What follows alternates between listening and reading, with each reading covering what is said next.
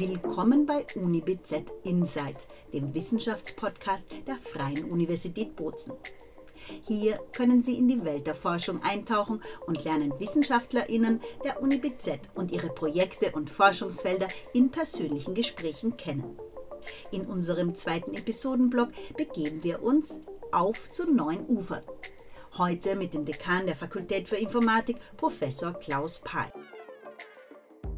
Der Professor für Softwareentwicklung lehrt und forscht nach Stationen an Universitäten in Deutschland, Dänemark und Irland seit 2016 an der Fakultät für Informatik im Fachbereich Softwareentwicklung. Seit 2020 leitet er die Fakultät zudem als Dekan. Professor Pahl hat sich seit Beginn seiner Karriere mit der Architektur großer Softwaresysteme beschäftigt. Er ist Mitglied der Forschungsgruppe für Software and Systems Engineering der Fakultät und forscht zu boomenden Themenbereichen wie Cloud and Edge Computing, Internet of Things Plattformen oder autonomen Systemen. Mehr darüber werden wir nun von ihm persönlich erfahren. Guten Tag, Herr Professor Pahl. Schön, dass Sie heute mit uns sind. Auf zu neuen Ufern, das Thema unserer aktuellen Podcast-Staffel, kann in der Informatik ja als Leitmotiv gesehen werden, wenn wir uns die enormen Entwicklungen der vergangenen Jahrzehnte anschauen. Wie rasant empfindet man die Digitalisierung als Informatikprofessor selbst und welcher Druck erwächst daraus in der Forschung und Lehre? Ja, erstmal Hallo an alle. Ja, klar, der Druck ist da. Es ist nicht nur als Forscher, wir, wir sehen das ja auch alle selbst, äh, dass wir der Digitalisierung jetzt ausgesetzt sind und als Forscher merken wir das nicht nur in unserem privaten äh, oder Arbeitsleben, sondern eben auch in der Forschung, wo wir unsere Partner sehen, die mal, Industrieunternehmen haben, die die Digitalisierung sehr viel stärker umsetzen müssen. Also die schon äh, Geräte installieren müssen, die, äh, die, die Produktion automatisieren, die sehr viel mehr Daten erzeugen, aber auch nutzen möchten, um eben die Produktion äh, zu erhöhen. Aber ist es vielleicht so, dass man, ich weiß nicht, wird ja auch längerfristig werden die Forschungsprojekte oft geplant, festgelegt, die Finanzierungen gesucht. Ist es auch manchmal so, dass einen dann die Realität überholt und man sagt, mm, also eigentlich das, was wir uns vor vier Jahren vorgenommen haben oder auch vor zwei Jahren, äh, müssen wir jetzt nochmal überarbeiten, also weil die Entwicklungen tatsächlich so rasant sind? Klar, passiert auch immer wieder. Diese, unsere Forschungsprojekte laufen vielfach über drei Jahre. Mit der, der, der Vorphase der Planung sind wir schon bei vieren. Und da merkt man in der Informatik schon, dass sich da sehr viel ändern kann. Also gerade Technologien werden neu eingeführt und wir sind da stark abhängig von den wirklich ganz großen wie den Googles und den Facebooks. Wenn die irgendwas Neues auf den Markt bringen, dann müssen wir darauf reagieren und das kann auch schon mal durchaus innerhalb eines, eines Projektes sein. Also dass neue Technologien integriert werden müssen oder dass auch Technologien gar nicht so angenommen werden, wie wir das am Anfang angenommen hatten. Wenn wir jetzt auf Ihre bisherige Karriere zurück blicken, ähm, was waren denn da so die größten Meilensteine in der Digitalisierung und wo sehen Sie vielleicht auch aktuell die spannendsten neuen Ufer? Okay, bei mir ist es jetzt schon so, ein, so eigentlich immer so ein Hin und Her gewesen zwischen den, den, den, den, den Zielen oder die, auch den, den Tatsachen, mit denen ich da arbeiten musste. Äh, wenn man mal ganz in der Informatik zurückgeht, 40, 50 Jahre. Da hat es eigentlich nur die Großcomputer in einzelnen Unternehmen gegeben. Alles war zentralisiert, alles lief hinter geschlossenen Türen. Ähm, und da lag mein Interessenbereich in der Architektur solcher Systeme. Wie kann man das intern aufbauen? Wie kann man Unternehmen unterstützen, ihre Informationssysteme dazu aufzubauen und zu integrieren? Was wir dann gesehen haben in ja eigentlich auch schon vor, vor 30 Jahren, dann kamen die, die PCs, wo man sich dann jetzt auch wirklich eigene Computer auf den Schreibtisch, im Büro oder zu Hause hinstellen konnte und dann eben ja eben etwas die, den ersten Schritt zur Dezentralisierung gesehen haben. Das bringt natürlich zwar Freiheiten, dass jeder an seinem Schreibtisch machen kann, was er will, aber eben auch die Schwierigkeit, die, die Dinge schon mal zu vernetzen. Dann hat es jetzt vor, vor 20 Jahren wieder den nächsten großen Schub gegeben, wo alles wieder zentralisiert wurde. Da kommt dieses äh, Cloud Computing jetzt mit rein. Also die, die Wolke ist, dass irgendwo Rechenkapazitäten irgendwo weit weg, wir wissen gar nicht genau wo und wie es aussieht, aber irgendwo wird was angeboten. Ich kann meine Daten dahin schieben, ich kann meine ganze, ganze Berechnungen dahin schieben und es läuft irgendwo in, in, in der Ferne ab. Also haben wir wieder so eine Art Zentralisierungsprozess, dass diese ganz großen Rechenzentren irgendwo in der Welt sitzen und wir können sie nutzen. Eigentlich ähnlich der der Ausgangssituation, aber eben deutlich ähm, ja, rechenintensiver, sehr viel mehr Daten können bearbeitet werden. Und was jetzt, uns jetzt wieder in den letzten Jahren, das sehen wir auch als, als normale ähm, Bürger hier, äh, betrifft, ist dieses das Internet der Dinge. Dass wir jetzt eigentlich überall kleine Computer haben. Das sind unsere Smartphones, die wir jeden Tag mit uns rumtragen. Aber eigentlich jedes einzelne Gerät, sei das im Haushalt oder äh, auf der Arbeit, ist irgendwo ein kleiner Computer. Das kann jetzt mein Staubsauger zu Hause sein, äh, meine Geschirrspülmaschine. Überall sind kleine Chips drin, die irgendwas können und die Daten produzieren oder die ich schon auch bei den neuesten Staubsaugern fernsteuern kann. Also überall ist jetzt eine neue Anwendung und ja, es geht eben wieder zu dieser, was ich vorher gesagt hatte, Dezentralisierung hin. Wir haben Computer eigentlich überall und in diesem Fall auch ganz, ganz kleine Computer und das erzeugt natürlich wieder zusätzliche Herausforderungen. Und was sind jetzt da die großen Herausforderungen, an denen Sie vielleicht als Fakultät auch in der Forschung dran sind? Also das eine, was sich ganz stark geändert hat, ist eben das, das Volumen der Daten. Dass überall Daten auftauchen, überall werden Daten produziert, die werden verarbeitet, die werden analysiert und Entscheidungen müssen getroffen werden. Und das sind jetzt nicht nur Daten aus einem betrieblichen Umfeld, sondern eben aus, aus unserem privaten Umfeld. Also die, die Art der Daten, die Vielfalt, äh, das Volumen haben sich deutlich geändert und da sind wir auch als, als ganze Fakultät mit drin.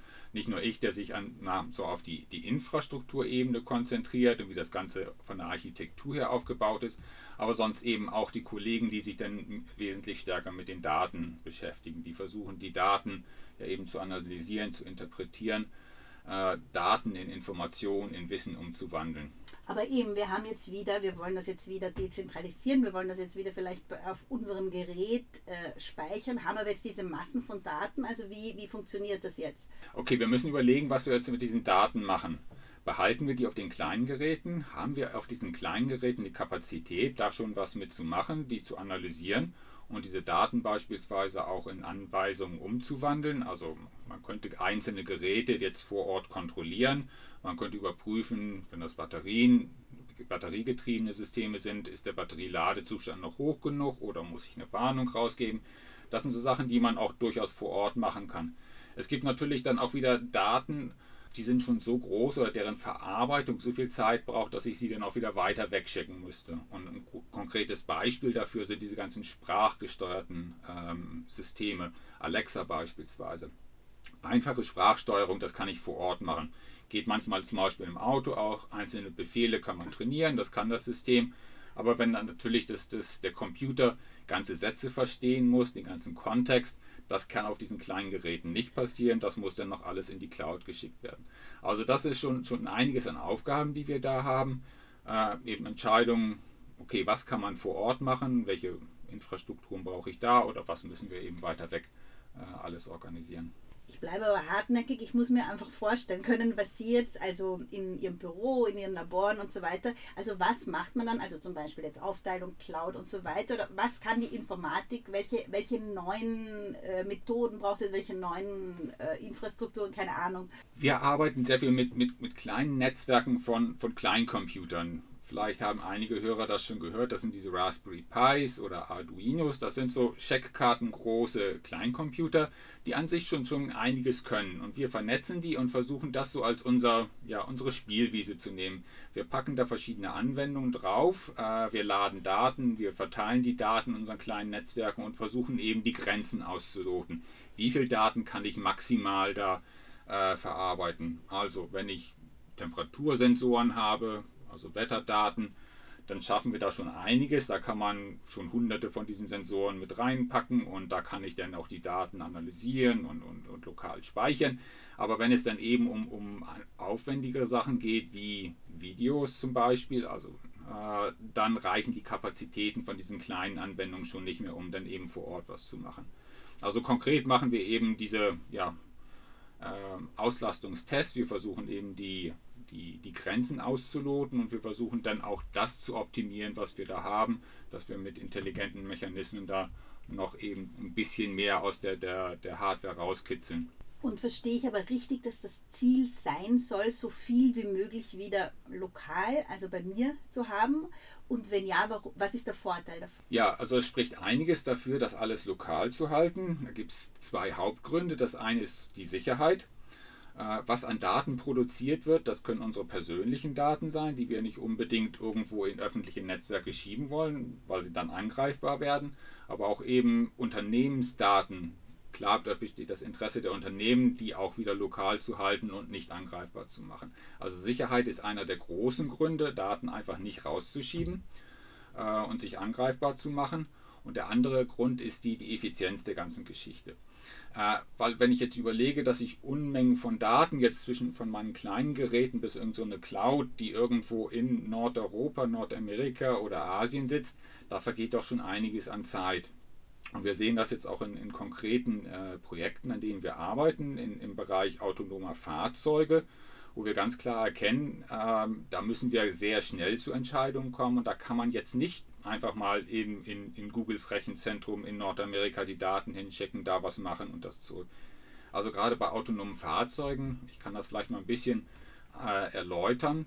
Wenn wir uns vorstellen, wir haben Autos, die sich auf der Autobahn bewegen, die man mit 100 Stundenkilometern kann es umrechnen, das sind fast 30 Meter pro Sekunde, die die zurücklegen. Wenn wir diese Autos jetzt autonom steuern wollen, dann kann man nicht eine Sekunde warten, bis wir ein Ergebnis haben, weil das Auto ist dann 30 Meter weiter.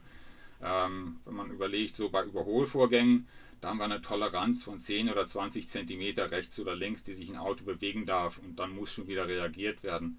Das heißt, wir haben äh, die Anforderung, Entscheidungen innerhalb von wenigen Millisekunden, also Tausendstel Sekunden schon zu berechnen, um zu vermeiden, dass die, die Autos sich in die falsche Richtung bewegen. Und da ist schon von vornherein ein langer Transportweg für Daten ausgeschlossen. Wir müssen das so lokal wie möglich machen. Und da sind wir eben auch an der, der Uni hier, das ist meine Arbeitsgruppe, auch andere Kollegen sind mit dabei, äh, daran interessiert, diese, diese Optimierung in diesen Kleingeräten da vorzunehmen, um, so, wie, wie ich schon sagte, so viel wie möglich an, an, an Leistung rauszukitzeln. In Ihrer eigenen Forschung waren Sie ja von Beginn an recht anwendungsorientiert, wenn ich das richtig interpretiere. Ähm, wer also hat im Laufe der Zeit von Ihrer Forschung profitiert, wenn wir so anschauen. Es ist vor allem die Industrie oder auch andere Bereiche. Ja, ich hatte schon gesagt, dass ich so ein bisschen an der, der Infrastruktur äh, interessiert bin. Also wenn ich mal so eine Analogie nehme zur Architektur, zum Hausbau oder Städteplanung, dann bin ich an den, den äh, Grundnetzwerken interessiert. Also sowas wie Wasser, wie Strom, wie Telefonnetzwerke und wie man diese optimiert.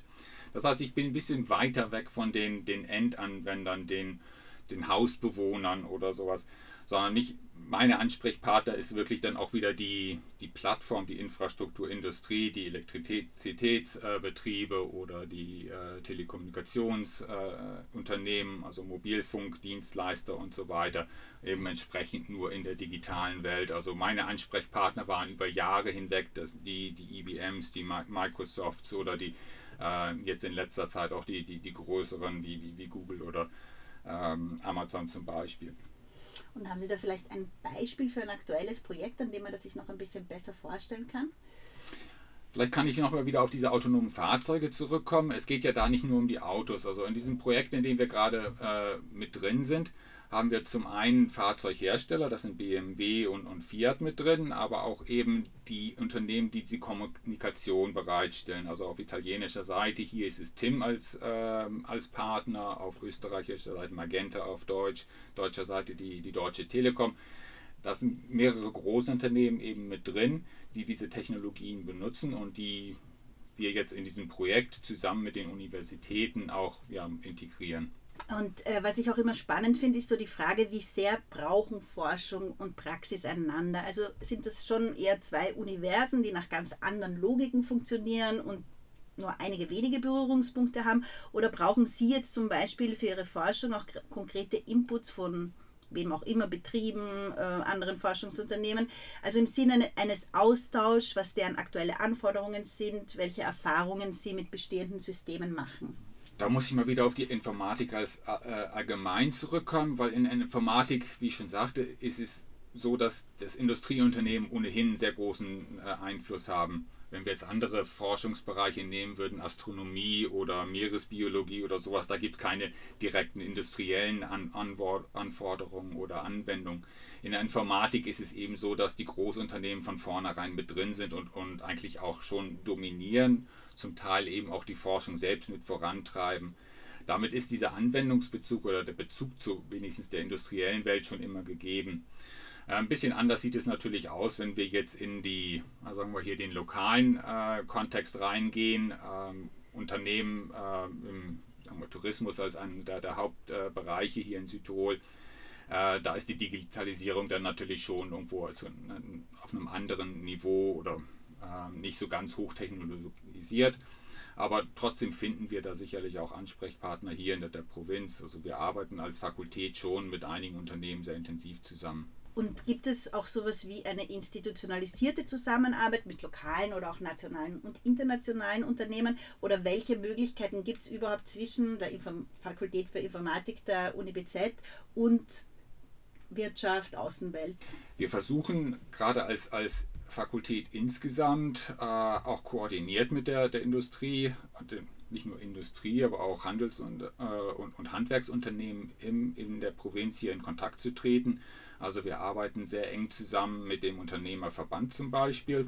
Wir haben regelmäßige Events, bei denen wir zum einen Workshops zu speziellen Themen organisieren, wo Sprecher aus der Industrie kommen, wo Sprecher aus der Uni kommen und wir bringen halt eben Interessenten aus einem Themenbereich zusammen. Wir haben jetzt auch kürzlich so ein Pitching-Event gemacht, da hatten wir eben sieben oder acht neue Unternehmen, äh, die sich vorgestellt haben und sieben oder acht neue Professoren, äh, die sich vorgestellt haben, um eben Industrie und äh, den, den Unibetrieb zusammenzubringen. Also das ist eine ähm, äh, Form, eben Kontakte zu knüpfen. Zudem haben wir als Informatik, was wir die Smart Data Factory nennen. Das ist unser Technologietransferarm, also eine eigene Gruppe in der Fakultät, die sich speziell den, mit den Kontakten zur Industrie ähm, ja, kümmert und versucht eben so ein, so ein, allgemeines Angebot zu erstellen, dass wir praktisch eine Anlaufstelle haben, wo man mal fragen kann, wenn man ähm, Kurse braucht oder wenn man eine einfache Beratung braucht oder wenn man eben schon konkretere Vorstellung hat, was Forschung für ein Unternehmen machen kann. Also wir haben diese Gruppe, die sich genau darum kümmert. Und gibt es sowas, kann man das so ein bisschen verallgemeinern, welche Expertise jetzt hier auf dem lokalen Markt besonders gefragt ist oder welche Art von Unternehmen auch besonders oft zu Ihnen kommt? Ah, eine einfache Antwort gibt es da nicht. Also das sind schon sehr, sehr unterschiedliche Unternehmen. Äh, zum einen arbeiten wir zusammen mit, mit größeren Unternehmen, zum einen größere etablierte Unternehmen, mit denen wir langjährige Kontakte haben. Das sind so die, die Softwareentwickler äh, hier in der Provinz. Ähm, in den letzten Jahren auch stärker über die eigentliche Softwareentwicklung hinaus, gerade im Bereich Elektronik und äh, oder e, auch Automotive, also Fahrzeugherstellung, Fahrzeugteile, sind einige äh, Weltklasse-Unternehmen hier in der Provinz tätig, mit denen wir jetzt auch Kontakte haben.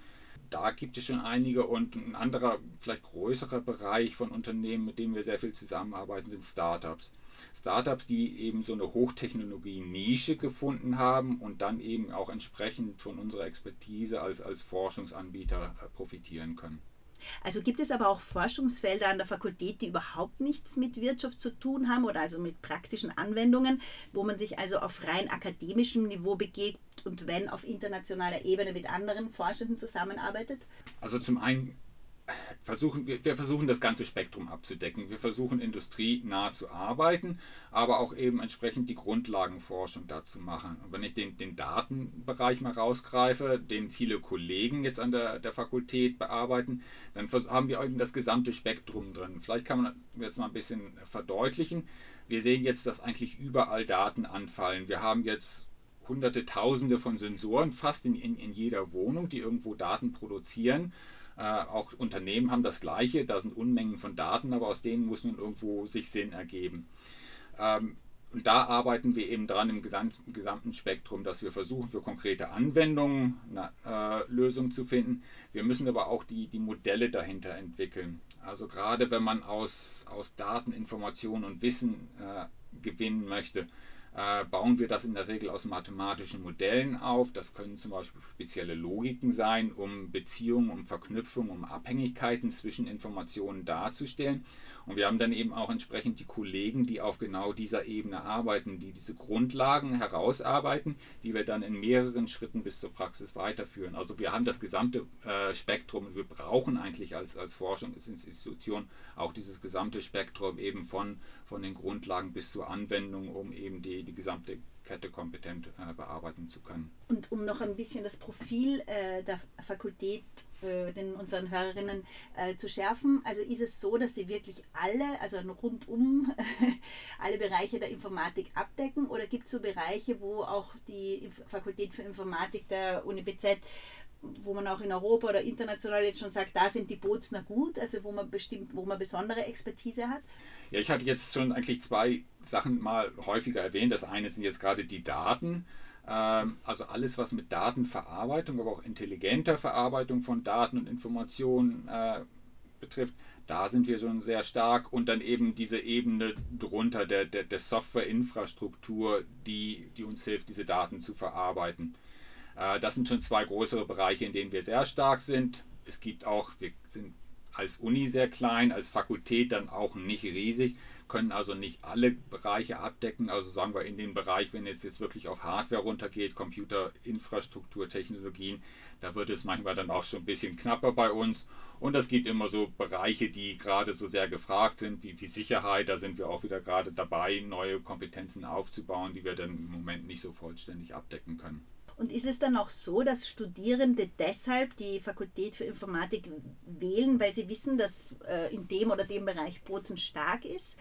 Oder wie gewinnt man Studierende generell im immer härteren Wettbewerb um Nachwuchs für die eigene Fakultät? Weil gerade im Bereich Informatik, glaube ich, gibt es ja wirklich ein großes Angebot rundherum und in ganz Europa. Ja, okay, das ist natürlich schwierig. Ähm, alle die Kollegen auch Nord und Süd, sagen wir Trient und, und Innsbruck als die direkten Nachbarn, äh, sind hervorragende Forscher, hervorragende Unis und sich da äh, durchzusetzen ist schon schwer. Nun bauen wir hier als, als, als Uni in Bozen auf zum einen dieser Brückenfunktion, die wir haben, hier zwischen den Kulturen und den Sprachen auf. Das ist eine, eine Attraktivität, die wir anbieten können. Das andere ist natürlich die kleine Uni, dass man hier die Professoren nochmal sieht. Äh, wenn man jetzt irgendwo anders mit 800.000 Leuten in einem Hörsaal sitzt, dann sieht man den Professor von der Ferne. Hier ist es wirklich noch so, dass wir auch in den Übungen, in den Labors noch mit dabei sind. Also das Betreuungsverhältnis ist hier schon mal sehr, sehr gut. Zu dem, was wir als Informatik selbst machen, ist, dass wir wirklich auf ähm, die Veränderungen in, in, im gesamten ja, Bereich der Informationstechnologien, Digitalisierung reagieren. Man sieht das jetzt ganz deutlich. Vielleicht müssen wir es noch besser kommunizieren. Aber vor fünf Jahren hat es nur so einen, den normalen Informatik-Bachelor gegeben, den normalen Informatik-Masters. Wir haben jetzt sehr viel stärker äh, diversifiziert. Also im Bachelor-Bereich bieten wir immer noch unseren normalen Informatik-Studiengang an, haben aber jetzt auch einen zweiten in Wirtschaftsinformatik eröffnet, den wir mit den Kollegen von den Wirtschaftswissenschaften anbieten. Äh, Im Masters-Bereich haben wir jetzt auch schon zwei. Einer ist ein bisschen mehr technikorientiert. Da haben wir heißt zwar immer noch äh, Software Engineering und Informationssysteme. Da haben wir aber auch zum Beispiel etwa Robotik mit drin. Also es wird ingenieursorientierter und wir haben daneben gesetzt dieses Data Science, also künstliche Intelligenz, wo wir diesen Bereich mit abdecken. Damit sind wir jetzt schon ähm, sehr breit aufgestellt und können auch eben verschiedene Interessen mit abdecken. Und das wird jetzt, vielleicht, vielleicht kann ich mal ganz kurz auch noch in die Zukunft gucken. Sowohl im Bachelor- als auch im Masterbereich werden wir nochmal weiter expandieren. Im Bachelorbereich werden wir zusammen mit unseren Ingenieurskollegen einen neuen Studiengang, der sich eben genau in diesem Bereich, diesem Übergangsbereich von der Informatik und der Elektrotechnik bewegt, also Elektronik und sowas in den Vordergrund stellen wird. Also nochmal wieder ein sehr, technischer Bereich, den wir dazu nehmen. Auch im Masterbereich werden wir jetzt so einen sogenannten Master der Grundstufe anbieten, in dem wir mit, mit sehr stark in diesem Fall auch Industrieunternehmen zusammenarbeiten. Da ist VMware drin, das ist ein internationaler Cloud-Anbieter, aber auch Unternehmen hier aus der Provinz wie Alperia, die da sehr stark interessiert sind. Also mit Beginn des nächsten akademischen Jahres werden wir drei Studiengänge auf Bachelor und drei auf Master-Level haben, die eigentlich alle sehr attraktiv sind, die alle auch hier von der Provinz durchaus von den Unternehmen gewünscht wurden äh, womit wir natürlich den, den Studenten äh, eine, sehr gute Perspektive anbieten können, hier eben auch nicht nur einen Abschluss, sondern auch einen ähm, Job finden zu können. Also Jobschwierigkeiten, denke ich mal, haben ihre AbsolventInnen sicher überhaupt nicht, oder? Wenn man immer hört, auch die regelmäßigen Klagen, dass einfach auch Fachkräfte in diesem Bereich fehlen.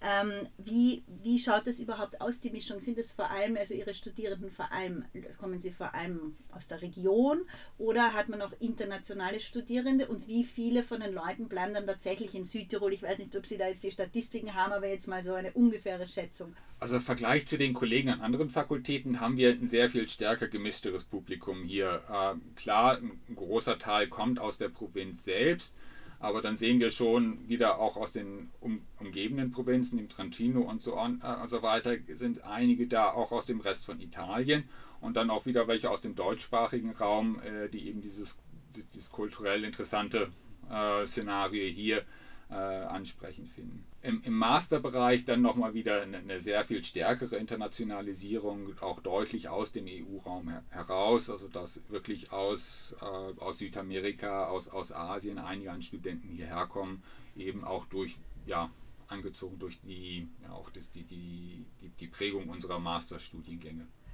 Zum, äh, zu den, den Absolventen, ähm, ja, genaue Statistiken, es ist schwierig da nachzuvollziehen. Wir denken, dass immer noch die, die Mehrheit dann auch hier in der, in der Provinz bleibt. Aber eben, wir sehen schon, sehr viele aus sehr vielen verschiedenen Gegenden kommen zu uns und, und, und verteilen sich dann auch wieder. Aber Sie würden sich noch durchaus mehr Anwärter, mehr Studierende wünschen oder der Markt würde auch noch durchaus mehr Leute brauchen? Ja, wir hören von den, den, den Unternehmen in der Provinz, immer noch, dass es einen, einen Fachkräftemangel gibt. Äh, von daher sind wir auch stark interessiert, die, die Studentenzahlen zu erhöhen. Ähm, wir haben schon einiges in den letzten Jahren gemacht und die, die Studentenzahlen sind jetzt über die letzten Jahre auch kontinuierlich gestiegen, sodass wir auch eben auch über die, die, die Vielzahl unserer Studiengänge auch schon eine, eine größere Anzahl von Absolventen in den nächsten Jahren haben werden. Okay, es bleibt aber herausfordernd, aber es wird auch viel gemacht.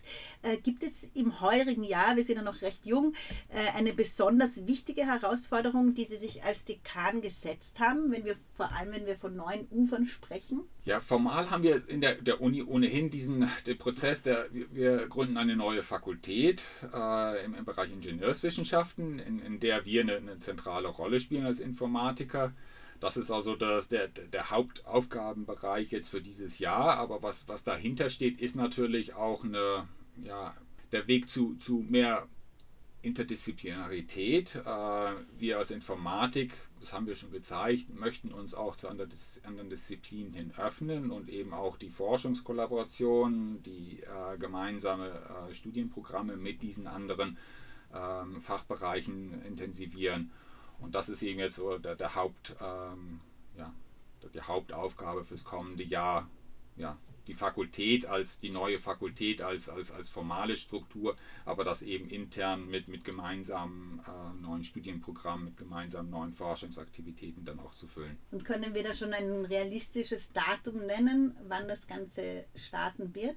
Ja, wir hoffen, dass, äh, dass das formal dann auch im, im, nächsten Jahr 2023 über die Bühne geht, aber die wesentliche Entscheidung werden sicherlich jetzt schon in diesem Jahr treffen. Im nächsten Jahr sollte es dann deutlich sichtbarer werden. Der Plan ist, dass wir auch alle dann äh, in den neuen Tech Park übersiedeln, um eben auch die gemeinsame Fakultät dann mit Informatikern, mit Ingenieuren zusammen eröffnen zu können. Also eine neue Fakultät, mehr Interdisziplinarität, neue Studiengänge und natürlich große und spannende Herausforderungen in der Forschung. An unserer Fakultät für Informatik geht es sprichwörtlich auf zu neuen Ufern. Herzlichen Dank, Herr Professor Pahl, mit uns diese Ausgabe von UniBZ Insight gestaltet zu haben. Für heute verabschiedet sich Susanne Pitro. Die nächste Folge können Sie in zwei Wochen hören auf Spotify und allen bekannten Podcast-Kanälen und natürlich auch auf der Website der UniBZ unter www.unibz.it.